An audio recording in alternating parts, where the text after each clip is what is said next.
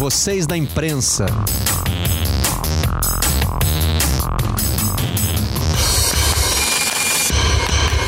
Olá, eu sou Marcelo Barreto e este é o Vocês da Imprensa, o podcast do Redação Sport TV. Trazemos para cá os assuntos que repercutem na nossa bancada. E hoje vamos falar deste ano diferente, né? O ano de grandes eventos que estavam marcados para o ano passado. Estão dizendo aí que 2020 é o ano que não quer acabar. Vamos saber se as competições vão conseguir continuar ou ser realizadas dessa vez. Para participar conosco, estão aqui Marcelo Correge, nosso correspondente em Londres. Fala, Xará, tudo bem? Oi, Xará, tudo bem? Prazer participar aqui do Vocês da Imprensa. E também o Guilherme Costa, que está toda semana praticamente, né, Gui, no Redação, nos atualizando sobre o caminho para Tóquio 2020/21. É isso aí, Barreto. Bom dia, boa tarde, boa noite para todo mundo ligado no Redação. No Redação, olha o costume, no Vocês da Imprensa. Mas quem está ligado no Redação, está ligado no Vocês da Imprensa, tá certo? um prazer estar aqui com vocês. Vamos começar pelos Jogos Olímpicos, Gui. Talvez tenha sido o maior impacto esportivo assim durante a pandemia, o momento de maior impacto, né? O anúncio do adiamento dos Jogos Olímpicos, coisa que nunca tinha acontecido antes, né? Nós tivemos edições é, que foram canceladas por conta das duas guerras mundiais. Na verdade, foram três edições por causa de duas guerras, né? Mas pela primeira vez na sua história, os Jogos Olímpicos foram adiados é uma operação que evidentemente leva todo mundo a ter cautela extrema, né? Demora para você tomar uma decisão desse tamanho. Como é que foram? Como é que você relembra aqueles momentos, Gui? É, foram dias é, o, pessoal do Comitê Olímpico Internacional e o comitê organizador, eles chegaram a fazer uma coletiva para adiar o adiamento, né? Eles chegaram no começo de março e fizeram uma coletiva falando, ó, a gente não decidiu nada, a gente vai decidir depois. E aí chegou no dia 24 de março, se não me engano, e eles adiaram a Olimpíada. Acho que o Comitê Olímpico Internacional foi o última, último bastião ali do ano de 2020. Ele acreditou até o fim de março que a pandemia não era tudo aquilo que a gente já sabia que era e tentou fazer com que a Olimpíada começasse em julho daquele ano. Obviamente, não tinha o que fazer, mas o Comitê Olímpico Internacional tentou, empurrou com a barriga e só no fim de março decidiu não fazer a Olimpíada em 2020.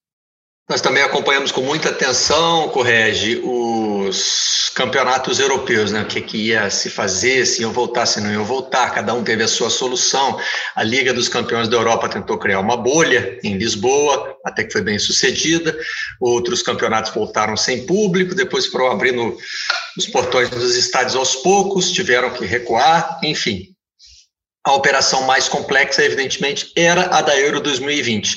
Justamente que tinha sido escolhida para ter várias sedes espalhadas pela Europa, ficou absolutamente inviável é, manter esse modelo para 2020. Né? É, Barreto, porque como é que você pode pensar num modelo assim, é, num ano como foi 2020, em que a gente vive um cenário de terror, né? E aí eu falo no presente vive porque tem muito começou como piada, mas meio que virou realidade, né? Que 2021 é 2020.2, né? Como se fosse o, o segundo semestre de alguém que está na faculdade vivendo um período terrível, um ano terrível, né? Porque a pandemia ainda está aí, ela tem efeitos é, práticos dentro do dia a dia das sociedades, dos países, e, como eu ia dizendo, cada país tem uma realidade diferente, e a Euro aconteceria com 10 sedes diferentes, em, com 12 sedes diferentes em 12 países diferentes. Eu falei 10 por quê? Porque o Alexander Seferin, que é o presidente da UEFA, já começou a ponderar a possibilidade de fazer a Euro com menos sedes. Ele falou que tem cenários montados. O de 12 sedes, que é o que ele quer que aconteça, um de 10 sedes, um de 9 sedes e um até com apenas uma sede, que no caso seria a Inglaterra, que já receberia as semifinais e a final da Euro 2020, 2021, que vai ter esse nome de 2020, mas a gente poderia botar 2020.2, que esclareceria melhor o que aconteceu para as próximas gerações, quando forem procurar o que rolou nesse ano. Que loucura. Tóquio tem uma sede só, né, Gui? Agora, uma sede só que recebe o mundo inteiro de uma vez. Você imagina, por exemplo, a Vila Olímpica, onde se concentram os atletas de todas as delegações. Você tem que pensar num possível fluxo de turistas, se a Euro tem cenários diferentes, é, os Jogos Olímpicos têm que pelo menos imaginar situações diferentes e que poderão ser realizados, né? Como é que o Comitê Olímpico Internacional está pensando nisso? É, o COI está trabalhando com três grandes cenários, né? Um que é um cenário totalmente sem público, o dois é um cenário com público reduzido e o cenário 3 seria um cenário com público quase completo, que seria parecido com o que a gente teve nas últimas Olimpíadas.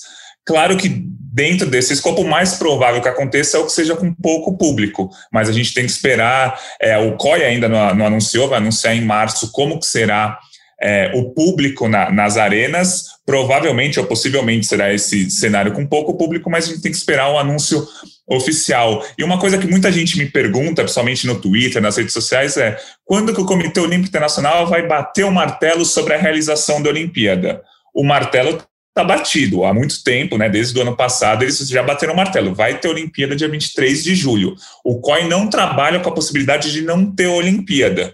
Claro que alguma coisa pode acontecer e eles cancelarem, mas assim, hoje dia 14 de janeiro, o COI não cogita, não trabalha, não faz reuniões sobre cancelamento de Olimpíadas, faz reuniões sobre protocolos e questão do público que a gente vai ter nas Olimpíadas. Como serão as Olimpíadas e não se as Olimpíadas acontecerão. Essas são as reuniões do Comitê Olímpico Internacional. São duas coisas que a gente pode levar para a Euro, correge é, a questão do público, até porque alguns países da Europa fizeram experiências com a volta do público e alguns deles tiveram que voltar atrás, né? E a possibilidade da não realização também está descartada pela UEFA? Tá, está descartada sim. A última entrevista que o Alexander Seferin deu à imprensa britânica, pelo menos, que repercutiu aqui, onde eu vivo, em Londres, foi há dois dias, uh, né, aí no meio do mês de janeiro, para quem estiver ouvindo esse podcast mais para frente, uh, e, e ele dizia que essa possibilidade não existe de a competição não ser realizada. E a gente percebe em pequenos movimentos dos campeonatos nacionais que as federações locais, no caso a Football Association aqui na Inglaterra, estão é, segurando as pontas para que as datas da Euro não sejam invadidas. Então a gente teve um aumento do número de casos no campeonato inglês, por exemplo. A gente tem observado isso no mês de janeiro, de casos positivos de coronavírus. O número de casos positivos de Covid-19 no país disparou, o número de mortes nunca foi tão alto, mas nem assim se fala em paralisar o campeonato como aconteceu em 2020. Por quê? Porque o calendário nesse ano está mais apertado. E me parece que há uma aliança muito grande das federações nacionais de futebol com a UEFA, aqui na Europa, para que as datas da Euro não sejam afetadas e a preparação da Euro não seja afetada. Esse ponto é importante. Tem futebol em todos os países que estão inscritos para disputar a Euro. Os campeonatos estão em andamento. A gente consegue ampliar esse raciocínio para todos os esportes olímpicos em todos os países, Gui, ou é muito complicado? Oh, ainda é um pouco complicado. A gente tem muitas modalidades que ainda não tiveram competições oficiais desde o início da pandemia, que foi em março ali. Desde então, a gente não teve nenhuma competição oficial internacional, nem de esgrima, nem de karatê. É, de taekwondo, a gente teve algumas competições praticamente regionais, mas nenhuma competição que vale, valesse pontos para o ranking. Enfim, é, umas oito ou nove modalidades, são 50 modalidades olímpicas, as próprias federações internacionais ainda não voltaram com o calendário. Então, são cenários diferentes. Ou, por outro ponto, o circuito de tênis voltou a, em junho ou julho do ano passado e os torneios estão rolando há muito tempo. O mesmo acontece com o ciclismo, com canoagem, o pessoal do badminton voltou. Enfim, cada federação tem o tá com seu calendário diferente e cada país também está assim. Por exemplo, o, na, na Austrália e na Nova Zelândia, os atletas nesse momento estão saindo muito pouco para competir, porque ali o, o país está praticamente blindado, né? Austrália e Nova Zelândia conseguiram controlar muito bem a pandemia, muito por conta é, de receber pouca gente, muito por conta da, das pessoas não terem saído muito de lá. Então, os atletas australianos estão treinando, não paralisaram em nenhum momento da pandemia, mas estão treinando só na Austrália e na Nova Zelândia. Pouquíssimos estão saindo para competir. Então, já o Brasil, como a gente explicou, é, o Brasil fez uma missão Europa. O Comitê Olímpico do Brasil levou 250 atletas para treinar em Portugal. Então, cada país está tratando de um jeito e cada modalidade está sendo tratada de um jeito. Por isso que vai ser uma, uma confusão conseguir formar um padrão, um protocolo padronizado para as Olimpíadas de Tóquio. Se os atletas vão passar por quarentena, se eles vão precisar ser testados. O que o Comitê Olímpico Internacional já deixou claro é que eles não, é, não cobrarão vacina obrigatória dos atletas. O comitê já disse: atletas, vacinem-se, deem um exemplo, mas ninguém vai ser cobrado para ter vacina para entrar para disputar a Olimpíada o Marcelo Correia está no país pioneiro da aplicação da vacina, né? Você consegue projetar, Xará, o que seria o cenário até o meio do ano na Inglaterra, se, por exemplo, a vacinação de atletas não seria algo polêmico, porque acho que muitos países vão ter que debater isso, né? É a hora de vacinar os atletas, eles vão passar à frente de alguém, a Inglaterra tendo sido o primeiro país a vacinar e ser também o país que desenvolve vacinas, né, teve as primeiras vacinas aprovadas, como é que você imagina que vai estar essa situação até a época dos Jogos Olímpicos? Passar à frente na fila já está bem claro que não vai acontecer.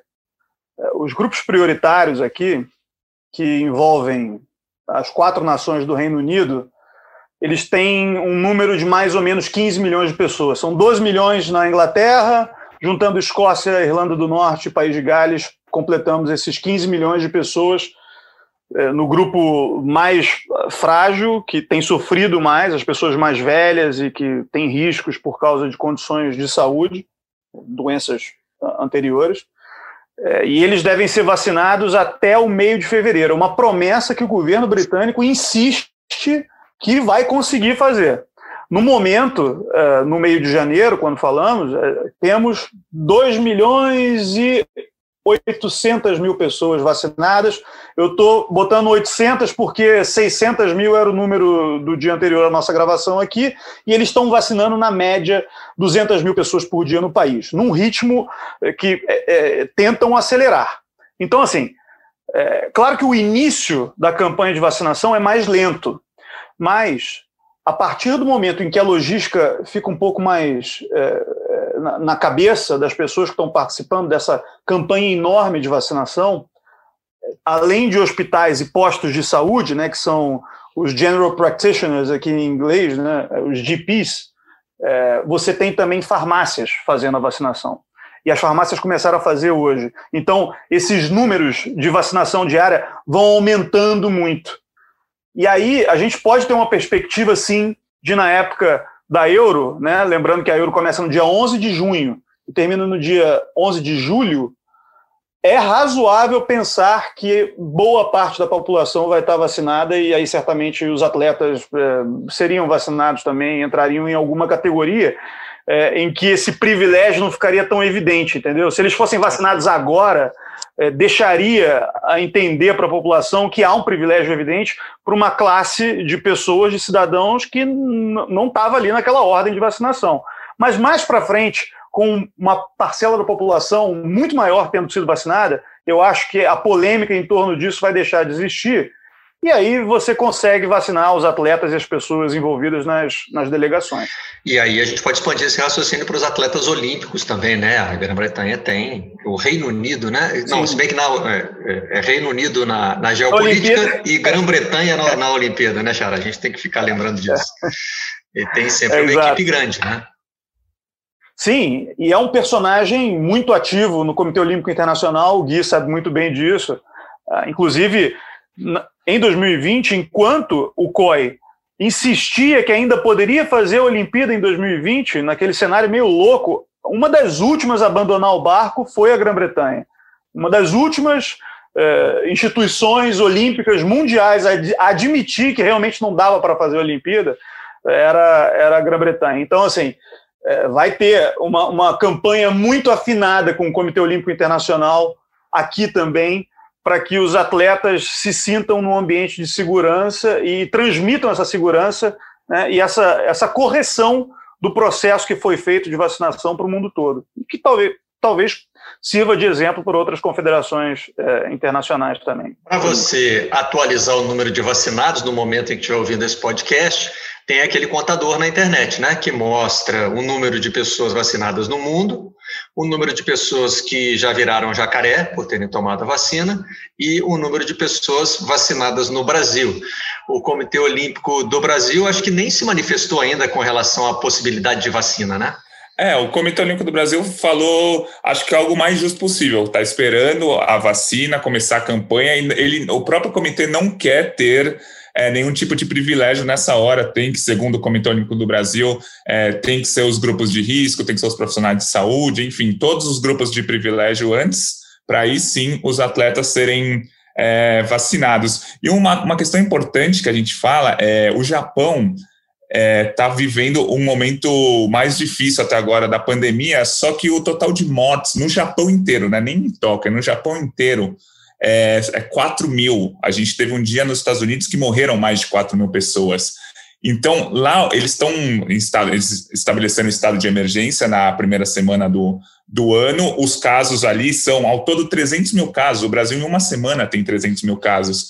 Então, o Japão, claro, estão tentando controlar muito a pandemia, estão conseguindo, eles, o governo japonês fa, faz muito, consegue fazer muitos processos, tipo é, estado, colocar estado de emergência numa, em algo que não, os números não estão grandes, mas eles já falaram várias vezes. O governo japonês também já falou, inclusive nesta quinta-feira que a gente está gravando. As Olimpíadas vão acontecer. O, o, governo japonês também não cogita, assim como o Comitê Olímpico Internacional, os comitês organizadores não cogitam que não tem Olimpíada, o, o governo japonês também não cogita cancelar a Olimpíada de uma vez por todas, é, até porque, além de tudo, tem muito dinheiro envolvido. Já foram gastos 70 bilhões para organizar uma Olimpíada. Se você não organizar, você jogou esses 70 bilhões fora. E se você, com adiamento, se não me engano, foram 19 bilhões a mais, né? O custo se cedeu em 19 bilhões e o governo, junto com o comitê, conseguiu controlar isso.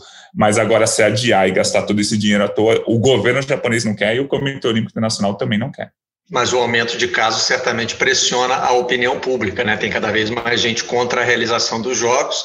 Isso a gente vai ter que acompanhar para saber como é que vai acontecer, mas a posição do governo japonês parece bem firme.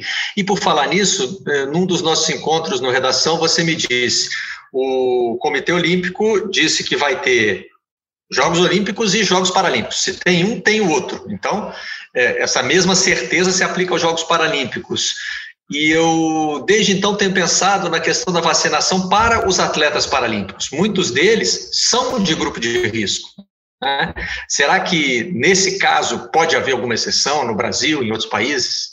Ó, o Comitê Paralímpico Brasileiro ainda não se manifestou sobre isso, mas imagino que possa ter essa exceção sim. É, na Paralimpíada, geralmente são 4.500, 5.000 atletas, né? mais ou menos a metade do que a gente tem na Olimpíada, então a metade de, do, de comissão técnica também, a metade do número de envolvidos numa Olimpíada que a gente tem na Paralimpíada, mas como você falou, muitos atletas são do grupo de risco. O Comitê Paralímpico Brasileiro, é, nessa semana, agora a gente está gravando no dia 14 de janeiro, cancelou todos os eventos o Comitê Paralímpico Brasileiro, né, cancelou todos os eventos até o mês de junho. Então a gente percebe que para os esportes paralímpicos as coisas andam mais devagar mesmo. Assim, você tem que esperar. É, os protocolos são muito, muito, muito mais rígidos porque eles estão num grupo de risco maior. Mas é aquilo, o Comitê Olímpico Internacional e o Comitê Paralímpico Internacional já falaram. Se tiver um, vai ter outro. Não tem, segundo o que eles falaram, né? Pode ser que mudem de ideia, mas neste momento não tem como você fazer uma Olimpíada e não fazer a Paralimpíada, por mais que a Paralimpíada seja muito mais difícil de se organizar no meio de uma pandemia, mas se tiver um, vai ter outro. Isso eles deixaram claro diversas vezes. O Regi, na Europa, essa questão da opinião pública talvez não tenha um peso tão grande porque os campeonatos de futebol já estão sendo realizados. Né? Acho que isso já está um pouco mais incorporado à vida das pessoas, mesmo em momentos em que a, a, a pandemia toma um, um, caráter mais dramático, né? em que a gente vive novas ondas, me parece que a questão de que o futebol voltou já está bem assimilada pelos, pelos países europeus. Acho que aqui no Brasil também a gente pode fazer esse mesmo paralelo, né? Acho que está muito bem assimilada, né? Aqui na comparação com o Japão, por exemplo, vocês estavam falando dessa rejeição da população japonesa aos Jogos Olímpicos, eu vi outro dia um número de 77%, né? é um número bem assustador do ponto de vista do envolvimento que a gente espera de uma população local num evento como os Jogos Olímpicos, principalmente se houver o um impedimento das pessoas viajarem para assistir os Jogos Olímpicos de outros países, que é uma possibilidade grande, né? Então, assim, é, realmente isso assusta. Eu, eu não vejo isso acontecendo na Euro, porque realmente eles assimilaram uh, a pandemia como algo assim meio fatal e que as pessoas vão morrer. Eu, eu percebo muito isso aqui como um comportamento médio. Claro, eu não quero generalizar, tem muita gente que é preocupada, que toma os cuidados necessários, que usa máscara, mas especialmente na Inglaterra, eu sinto uma negação por parte da população muito grande, uma pressão no governo, às vezes, para que o governo abra mais uh, o país. Em momentos de lockdown, como a gente está agora, a Inglaterra está vivendo o terceiro lockdown, uns foram mais, mais eh, severos do que outros, o de novembro foi bem simples, muitas atividades eh, continuaram acontecendo, como eh, a, a ida à academia de ginástica, por exemplo, ginásios, a, a gente percebe que o povo pressiona demais. Há abaixos assinados que às vezes recebo aqui para que piscinas sejam abertas com esse número absurdo de mortes que a gente tem aqui hoje em dia. Então, me parece que a população asiática, até por, por lidar mais historicamente com epidemias, com doenças respiratórias transmissíveis e ter até a cultura de usar máscara, de se proteger mais nas ruas, ela é mais reativa a isso do que a população europeia. E por isso a gente não vê tanta reclamação aqui, e por isso a gente vê os campeonatos voltando com o público. Eu, eu peguei aqui a lista das sedes da Euro, tá? A gente tem 12 sedes: Glasgow na Escócia, Dublin na Irlanda, Bilbao na Espanha, País Basco, né? Amsterdã na Holanda, Copenhague na Dinamarca, Munique na Alemanha, Roma na Itália, São Petersburgo na Rússia, Bucareste na Romênia, Budapeste na Hungria e Baku no Azerbaijão, além de Londres da Inglaterra. Eu estou pensando aqui em todas as imagens que eu vi nesses últimos tempos de campeonatos locais, e pelo menos na metade aqui, os países mais da Europa Central e ao leste, é, o público voltou imediatamente após a primeira onda da pandemia. E ninguém reclamou. A gente viu um tratamento de normalidade aquilo que não parecia normal, pelo menos para quem era um pouco mais preocupado. Entendeu? Então, assim, eu não tô, eu não tô fazendo juízo, é, juízo de valor do tipo de decisão que eles estão tomando aqui. Eu fico mais preocupado do que eles costumam estar, é isso que eu quero dizer. É, as pessoas que são mais atentas à gravidade do coronavírus e que se preocupam mais com o outro elas tendem a ficar meio alarmadas com o que tem acontecido na Europa nos últimos tempos. Agora, se a gente for olhar praticamente né, essa situação, né, é, objetivamente, e aplicar para o que vai rolar na euro, eu, eu vejo a euro acontecendo com o público e com quase com a totalidade do público. público em todos os países? Em todos os países, eu diria. Se tiver um regulamento, vai ser igual para todas não, as sedes. Não, é ele isso, pode variar. É um ele também, pode variar. Né? Isso o já disse que pode variar. É, algumas sedes podem, inclusive, não querer participar da euro. Por exemplo, a Alemanha, que é um país mais cuidadoso com as medidas de distanciamento social. O governo da Angela Merkel, desde o início, foi mais severo é, pode ser que a Alemanha não receba. Não, a gente não tem uma informação, mas o, o Seferin já disse que está trabalhando com essa hipótese de não ter algumas dessas sedes. É, a... Munique, então, poderia abrir mão de ser sede. Pode ser, pode ser. A Itália, talvez, porque Roma né, viveu. A Itália, no primeiro lockdown, viveu assim, clausura completa. As pessoas não saíam de casa mesmo, ficaram dois meses dentro de casa. Agora, outros países é, é, vão, vão, ter, vão ter regras diferentes, mais adequadas à realidade que eles estarão vivendo no momento em que a euro começar. Né? E, e aqui, a Inglaterra, eu acredito que vai, vai ser bem, é, bem liberal nesse ponto de vista. Essa é impressão que eu tenho no momento, não apenas pela postura do governo, mas principalmente pela atitude da população. Eu me lembro que os primeiros gols que a gente mostrou na época da, da, da, da, paralisação, né, foram do campeonato de Belarus, que a gente apelidou de Belarussão da Massa, porque não parou. No, no, não parou. No momento mais grave da, da pandemia, os jogos continuavam, e aí, evidentemente, né, é, depois parou a força, porque não, não tinha como continuar, mas tentou continuar, acho que o campeonato da Nicarágua também, e tinha acho que mais um, acho que eram três campeonatos pelo mundo que tentaram continuar. É, o, Turcomenistão não parou também. O Turcomenistão não parou também, mas por, por uh, coincidência ou não, são países que têm ditadores considerados fora da casinha no poder já há muito tempo. Na, em Belarus, o Alexander Lukashenko, que está no poder desde 1994 e é um cara que achava e ainda continua replicando essas ideias que o Covid poderia ser é, exterminado com sauna e vodka, e o Gulbanguli Berdimuhamedov, que também é o presidente ditador do Turcomenistão, tem mais ou menos a mesma atitude. Disse que o Covid sequer entrou no país. Então, assim, são, são, é, a gente tem lugares com, com características muito diferentes e líderes muito diferentes que influenciam tudo isso. Na Nicarágua, acho que o Daniel Ortega fez alguma referência à fé que poderia combater o coronavírus, enfim, são, são visões, né? cada uma aí com as suas características locais, mas parecidas entre si. O que tinha chamado. Não, é que vocês estão falando da Euro, né, com uma competição é, interseleções que vai, ter, vai ser no meio do ano.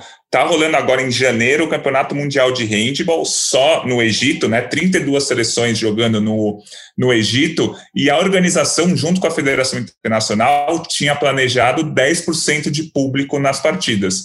10% de público num ginásio de handball é 1.200, são 1.200, 1.300, 1.500 pessoas. Os jogadores que estão lá no Egito fizeram um abaixo assinado de todas as seleções, inclusive jogadores da seleção brasileira, fizeram um abaixo assinado pedindo para não ter público. E aí a, a, os organizadores e a Federação Internacional chegaram ao consenso que seria melhor não ter público mesmo. Só que a gente só não vai ter público nesse campeonato mundial que está acontecendo no Egito por causa dos jogadores. Os jogadores entraram no consenso para pedir que não tenha público, pelos organizadores e até aqueles 10% ali em cada uma das partidas. Expandindo esse raciocínio para os Jogos Olímpicos, Gui, a gente pode ter cenários diferentes por esporte um esporte ter público, o outro não, por decisão das próprias autoridades do Comitê Olímpico, ou às vezes por, por intervenção dos próprios atletas, por exemplo? Olha, eu, eu acredito que não. Eu acho que o Comitê Olímpico Internacional é muito unido quando você vai organizar as regras da Olimpíada em geral. Claro que cada federação tem a sua peculiaridade, federação de atletismo, de natação, de judô, mas acho que na hora de fazer as regras e os protocolos, acho que vai ser a mesma regra para todo mundo. Se eles escolherem, estou dando um exemplo aqui, 20% de público, a gente vai ter 10 mil pessoas, 12 mil pessoas num jogo de futebol e a gente vai ter 700 pessoas no torneio de esgrima, que o ginásio é muito menor. Eu imagino que seja uma coisa só para todos os para todos os esportes na Olimpíada. Vamos falar de vocês da imprensa agora, aqui no Vocês da Imprensa. O Marcelo Correge já passou pela experiência de cobrir eventos esportivos nesse momento eh, de pandemia. Como é que foi a experiência, Xará? Você, inclusive, já foi a jogos com público na Inglaterra, né? Participou do Redação mostrando como é que estava essa movimentação, enfim. Como é que tem sido as limitações ao trabalho da imprensa? Como é que tem sido trabalhar nessa situação totalmente nova? É, eu acho que o evento esportivo que mais é, me expôs a isso foi a Fórmula 1. Eu fiz seis corridas de Fórmula 1 desde que a temporada de 2020 começou, após a primeira onda da pandemia. E geralmente o controle que é feito é o dos testes de PCR, para saber se você está com Covid-19 naquele momento em que você faz o teste. E eu fazia na Fórmula 1, na média, três testes por semana. É, se um desses testes desse positivo, a bolha de trabalho da TV Globo, Sport TV, tinha que sair do ambiente de trabalho da Fórmula 1. Ou seja, trabalhávamos em quatro pessoas e com um positivo entre esses quatro, toda a bolha sairia. Então, você precisa criar padrões assim de comportamento e os países tinham regras diferentes, esses países que eu estava visitando. Então, é, sei lá, em Portugal você poderia ir a um restaurante pelas regras da época é, jantar depois de um dia de trabalho. Na Bélgica já não poderíamos. Estávamos com um, um sistema completamente diferente, todos os restaurantes fechados e tendo que comer em casa. É, foram realidades bem diferentes. E eu acho assim que o desafio para o repórter é você é, manter a sanidade, às vezes, numa semana ou numa competição mais longa, porque no caso da Fórmula 1 era uma semana, quatro, cinco dias, mas numa competição mais longa, manter a sanidade da concentração total no que você está fazendo, sem sair muito do seu quarto de hotel, para que você não, não fique positivo, né?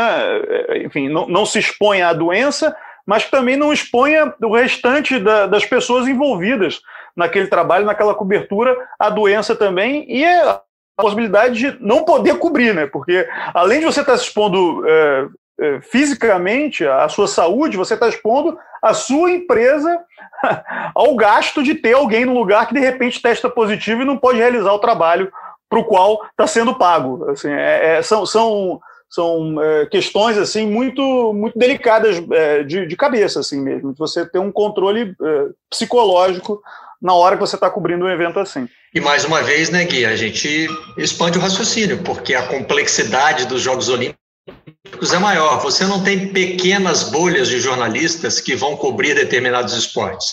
Você tem jornalistas que vão para cobrir um esporte só, nos Jogos Olímpicos. Você tem jornalistas que vão cobrir só um país, por exemplo, né?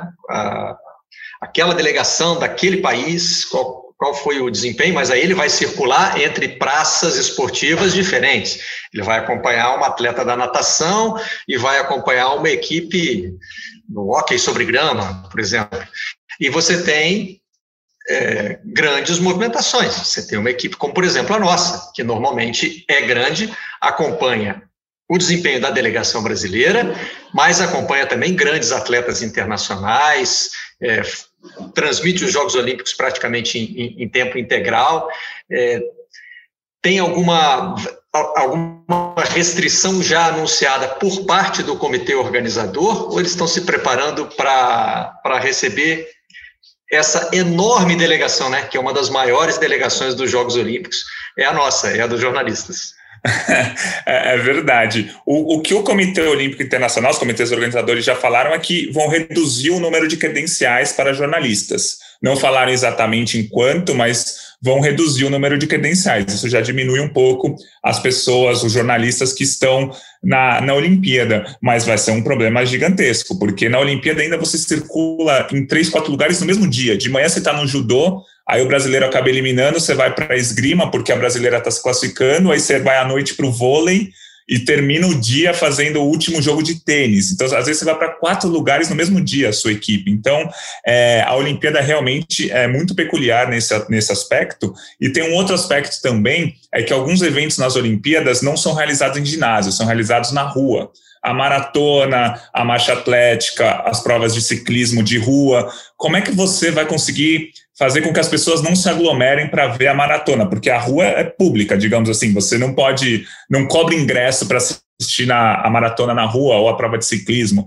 Então também tem essa questão, como é que eles vão fazer para deixar as provas que geralmente o público assiste na rua sem ninguém se aglomerando, porque isso vai ser uma outra questão ali na, das Olimpíadas, porque o, uma prova de maratona, um percurso de 42 quilômetros, ficam milhares de pessoas na rua, milhares mesmo. Então precisa ver como que eles vão fazer isso também. Então tudo isso está sendo conversado pelo Comitê Olímpico Internacional e ao que tudo indica, em março eles vão vão falar, ó, a Olimpíada vai ser desse jeito, com essas normas, tanto para jornalistas quanto para os atletas. Eu, eu, não tinha pensado nisso, Barreto. Eu, eu posso, eu, eu realmente, essa, essa reflexão, ela é muito importante, porque nessas bolhas de atividades esportivas mundiais que a gente viu nos últimos tempos, no ano passado, é, os casos em que é, números de positivos dispararam foram onde houve algum tipo de contato de imprensa, personagens, atletas, esportistas e torcida.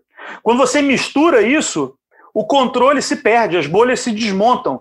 E o exemplo prático que aconteceu na Fórmula 1 foi no Grande Prêmio da Rússia, em Sochi. Você conhece o Parque Olímpico lá, Barreto? Você já teve lá no Parque Olímpico Sim. em Sochi alguma vez? Eu fui às Olimpíadas. Pois é, é, é ele é muito ele é muito perto, pois é, ele é muito perto é, é, do, da rede hoteleira.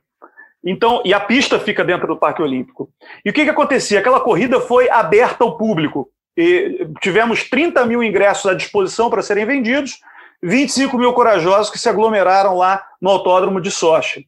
E as pessoas que cobriram o Grande Prêmio da Rússia de Fórmula 1, como eu, tinham que ir andando de, desse, porque os shuttles, né, o, o transporte não estava não tava funcionando direito assim, para o pessoal da imprensa da Fórmula 1. Então, todos os jornalistas e, e, muitos mecânicos das equipes de Fórmula 1 iam andando dos hotéis até a entrada do autódromo para entrar na área que teoricamente era isolada de coronavírus, porque todo mundo estava testado e tal. Ora, se essas pessoas fizeram teste e ficaram negativas, se elas começam a andar no meio dessa multidão que não foi testada, elas muito provavelmente estão levando o vírus para dentro do lugar. E o que aconteceu logo depois do Grande Prêmio da Rússia? Tivemos o maior número de casos de testes positivos de pessoas da bolha da Fórmula 1. Mecânicos, pilotos, jornalistas, foi um número muito maior do que nas outras corridas. E em Portugal, que também teve presença de público, tivemos um número relativamente alto também. E além disso, tem o comportamento do jornalista como turista e como fã de esporte que a gente é, né? Eu, por exemplo, sou o maluquinho da Olimpíada. Quando eu vou cobrir uma competição como essa, eu estou na Disneylândia. Eu quero ir a todos os brinquedos. Então, eu frequento o transporte público, eu pego táxi, é, eu circulo pela cidade toda, com as limitações, evidentemente, de aqueles momentos em que eu estou dedicado ao trabalho. Eu não posso sair. Agora, se eu estou no meu horário livre, o que, que eu quero? Quero ver os Jogos Olímpicos. E eu é, tenho um hábito particular de tentar assistir a, ao maior número possível de esportes diferentes. E, né, é, além de tudo, coordenar isso com visitas aos pontos turísticos da cidade. Claro, eu quero aproveitar também aquela cidade onde eu estou. Nas duas últimas edições foi curioso para mim, porque eu, eu, estava na cidade onde eu morava, né? Eu morava em Londres durante os Jogos Olímpicos de 2012 e, e os Jogos de 2016 foram do Rio, onde eu moro. Mas eu me lembro do meu comportamento em Pequim, por exemplo. Uma cidade gigantesca. A gente tinha a questão do fuso horário, que acaba facilitando. Os, os programas que iam lá estavam meio fora do, do horário de competição. Então, eu rodei livremente por toda a cidade. Tem como impedir isso? Como é que vocês imaginam? O que o Comitê Olímpico pode fazer? Mesmo na Euro, né, Correge? É, também não vai ser aquela equipe dedicada à cobertura de um evento. Você vai ter um deslocamento muito maior. É, é, é uma complexidade que a gente não consegue sequer imaginar. É, e eu acho que, claro, isso cabe a nós jornalistas, né? Quem for cobrir a Olimpíada vai ter isso, só cabe também aos atletas, né? São 10 mil atletas que vão estar lá em Tóquio é, e eles também sempre saem para ver os pontos turísticos, ou depois de competirem, ou mesmo no dia que eles têm folga, eles vão ver pontos turísticos, eles vão ver, eles vão ver os amigos dele competindo em outras modalidades, os atletas também não param. Só que o Comitê Olímpico Internacional, ao menos, tem como tentar controlar. Todos os atletas estão na vila, você faz uma espécie de controle, tenta controlar, não é fácil mas acho que você consegue ter então 10 mil pessoas, 10 mil atletas praticamente no mesmo lugar. Para os jornalistas já é mais difícil, né? O Comitê Olímpico Internacional não pode controlar a equipe da Globo e falar, ó, oh, vocês não podem fazer isso. O que eles podem fazer é, ó, se alguém, é o que você falou da Fórmula 1, se alguém testar positivo, a equipe inteira da Globo é, não consegue cobrir tal evento em tal dia. E aí os jornalistas ficam com o pé atrás, claro, e vão se cuidar muito mais. Agora, os atletas, você conseguir, mesmo que o COI tenha o controle ali da Vila Olímpica, você conseguir impedir 10 mil atletas, muitos deles ali na casa dos 20 anos, querendo fazer ou farra ou conhecer o país, é, de não, não se misturar, né, ficar só no treino competição durante a Olimpíada, isso também vai ser um desafio gigantesco. Pelos casos que os atletas contam para gente, nem a Vila Olímpica é um lugar muito fácil de controlar, não, viu, Gui? é verdade. A Euro vai ser diferente, né, Xará? É, a gente vai ter é, mais bolhas, provavelmente, né? Mas quem, quem vai àqueles lugares vai para cobrir é, um evento Mas só. eu imagino o caso de uma equipe como a nossa, por exemplo, que é menor do que as equipes de televisão europeias, por exemplo, o Canal Plus da França, a BBC, a RAI da Itália, o Sky, né, que está em vários países aí, né, que são canais de televisão que estão cobrindo o país deles e adversários do país deles e vão ter equipes muito maiores que provavelmente vão poder ficar fixas em cada uma das sedes.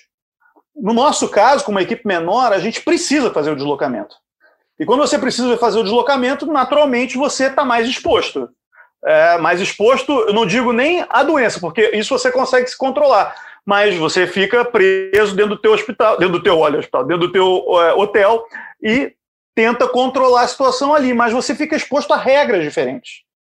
É, um país que pode exigir um teste, por exemplo, para entrar, para atravessar as fronteiras 48 horas antes, um outro que quer um teste 24 horas antes. E aí você precisa saber qual o laboratório que faz esse teste de PCR para dar negativo de Covid-19. Então, assim, atravessar fronteiras com essas condições é algo muito difícil e que vai precisar ser um tema de quem está trabalhando o planejamento logístico de equipes que vão cobrir essas competições. A Euro, eu acho que ela impõe é, um desafio maior nesse sentido, porque você não precisa apenas seguir as regras do Comitê Olímpico Internacional e do Comitê Organizador de Tóquio e do governo do Japão. Você precisa seguir as regras de todos os países que vão estar envolvidos na competição e que são regras diferentes. Eu, a gente não vê uma regra igual hoje em dia. Porque haverá uma padronização daqui a quatro, cinco meses. Assim, é, é, é difícil visualizar isso. A esperança para existir um mínimo de normalidade é uma vacinação em massa que dê a segurança para que as pessoas tenham imunidade quando essa competição estiver acontecendo. Eu ainda tenho a esperança de estar vacinado aqui na Inglaterra até começar a Euro em junho. Eu e Gui temos menos do que você aqui no Brasil, mas te desejamos boa sorte, Xará. Muito obrigado pela participação nesta edição de Vocês da Imprensa. Valeu. Obrigado a vocês e eu desejo toda a sorte do mundo ao Brasil, que é o país que eu amo, que tem tanta gente querida, meus amigos como vocês, minha família. Gostaria de estar vendo um cenário muito diferente do que eu estou vendo hoje em dia. Gui, vamos seguir juntos nessa preparação para Tóquio, com as suas participações no Redação Sport TV, que também é a casa do Correge, trazendo aí as notícias do esporte na Europa. E eu queria terminar essa edição com uma menção a alguns dos profissionais que eu mais admiro assim no nosso círculo, que são os que organizam os grandes eventos porque nós falamos tanto de logística aqui, cada empresa tem também a sua logística. Não é fácil você mover uma equipe que passa da centena de pessoas para fora do seu país, ter que lidar não só com as questões da cobertura, mas com questões do dia a dia, pessoas que adoecem, é, que têm problemas, podem se envolver no acidente de trânsito, é, podem em algum momento ter algum problema com a lei, quer dizer, essas pessoas estão sempre 24 horas por dia ligadas, agora já tiveram que refazer planejamentos, né, estão no meio ainda desse processo de transição e vão viajar para essas grandes coberturas pensando em tudo que já poderia acontecer conosco e agora, além de tudo, tem que levar junto a preocupação com a Covid. Não é fácil a vida dessa galera, não, e o nosso trabalho depende muito, é, depende muito deles. Então, acho que vale o registro, né, Gui? Essa homenagem a quem cuida da gente quando a gente está nos grandes eventos. Exatamente, muito, muito interessante essa homenagem, muito boa mesmo, porque muita coisa acontece, né? Para um repórter estar tá lá no lugar, além dele, do produtor e do cinegrafista, tem alguém sempre organizando toda a logística, pegando o carro, organizando como vão ser os hotéis, onde cada jornalista vai ficar, o que é perto de estação de metrô, o que é perto para ter carro, enfim. É muita coisa envolvida na organização, na logística de uma cobertura de Olimpíadas. Valeu, Barreto, Regis, sempre um prazer estar com vocês. E a gente se encontra na próxima edição do Vocês da Imprensa. Até lá!